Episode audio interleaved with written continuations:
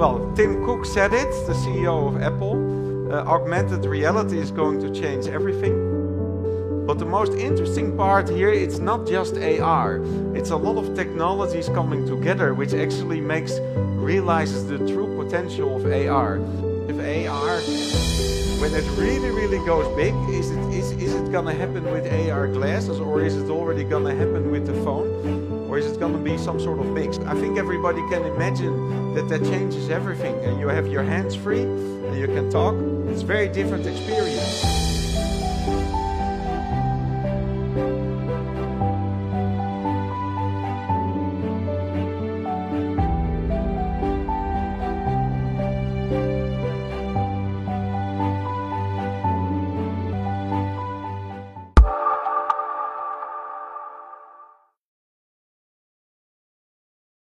Hello, everybody. Who am I? Um, I am the founder of Dr. Panda. We are based in Chengdu in Shanghai, and we are one of the most popular kids developers uh, in China and in the world. We've been recently acquired by TAL Education, or better known as Haowei Lai in China. They're based in Beijing. And uh, currently, my role is new uh, product development, and I work a lot with new technologies, and we look at what kind of technologies will do well with kids. And one of them uh, is uh, augmented reality, which uh, I'm excited to, uh, to share and uh, discuss here with you.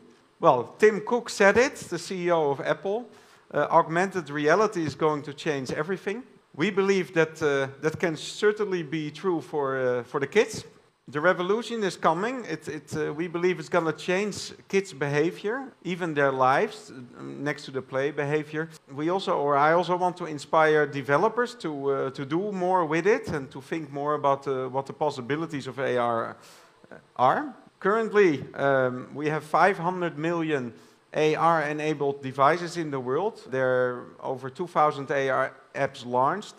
Uh, we are now in the second generation of the Apple AR Kit technology, and, uh, and in only uh, four years from now, uh, we are expected to have three and a half billion AR supported devices, and it is rapidly developing.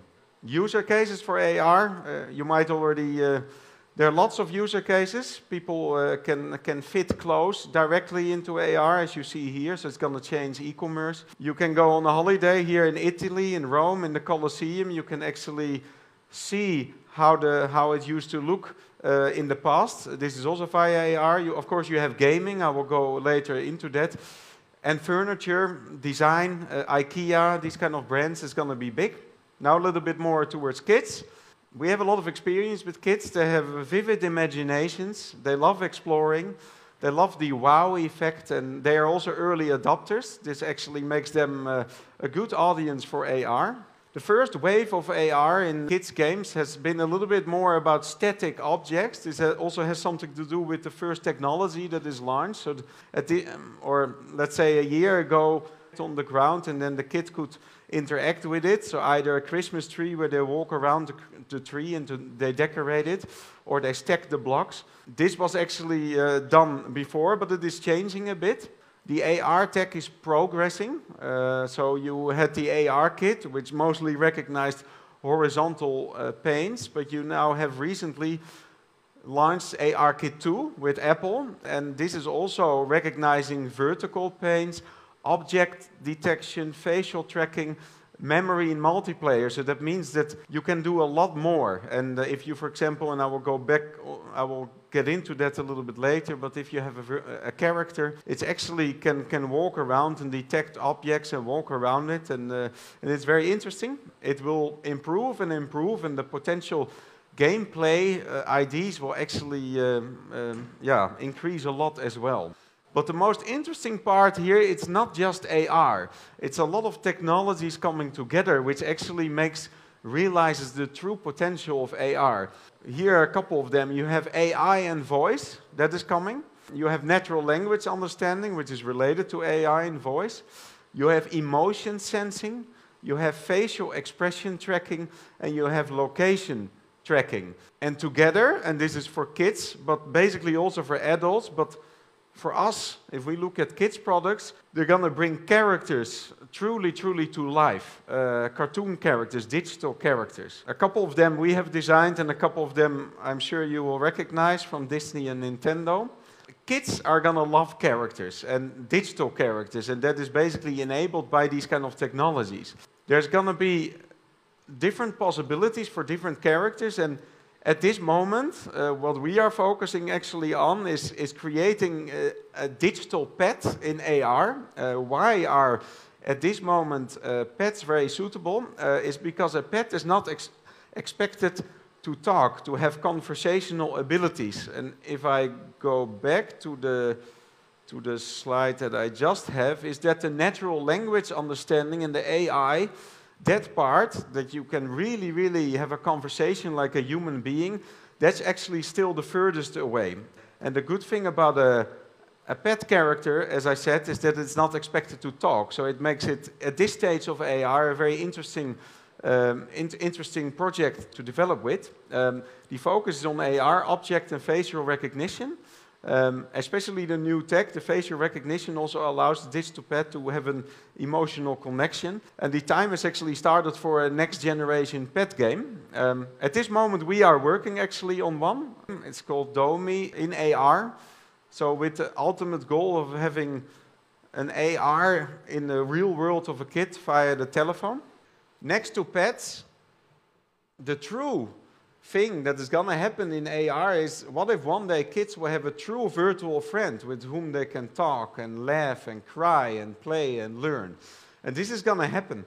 This is already going to be a first stage. Is for example here you have a child or or it can also be you and me standing in a museum where you have location tracking, knowing exactly where you are. You have a a digital character, in this case it's our Dr. Panda, that has conversational abilities and that will actually teach the child about the museum or the object that they are standing. And this goes very, very far. far. So a kid can go everywhere and the, and the virtual characters is basically going to show them the world in AR.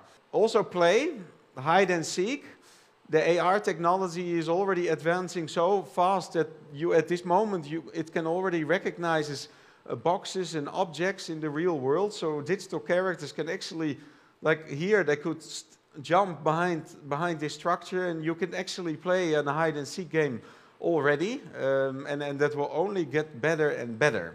But here's the thing, uh, which I also don't have an answer for. Uh, I think, as you all know, there's also something coming which is called AR glasses. And then some people might think, who wants to, you know, in a forced way, uh, wear glass? Um, well, that depends, because the advantage of glasses versus the phone with augmented reality is that you have a much wider vision and you also have both of your hands free. A phone, obviously, you always have to hold.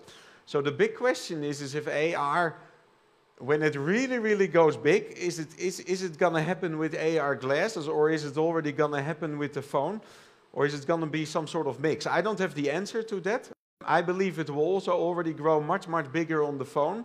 But it might be when those glasses arrive that it will truly ex explode. And Apple is, uh, is set to release one in 2021 or 2022. It's not confirmed yet, but, uh, but they are certainly working on it. And it could be so big that they could even overtake smartphones.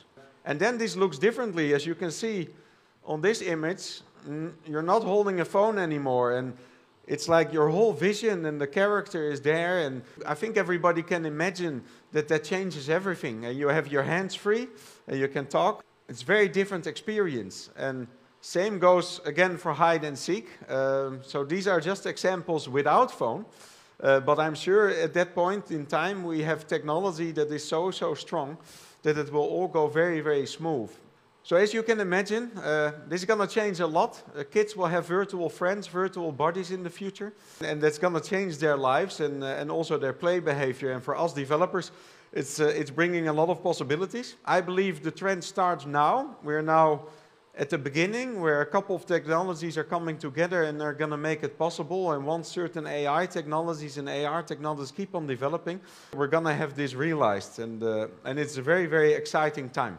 Um, to be a developer. That's it. That's my story. So uh, thank you for your uh, time.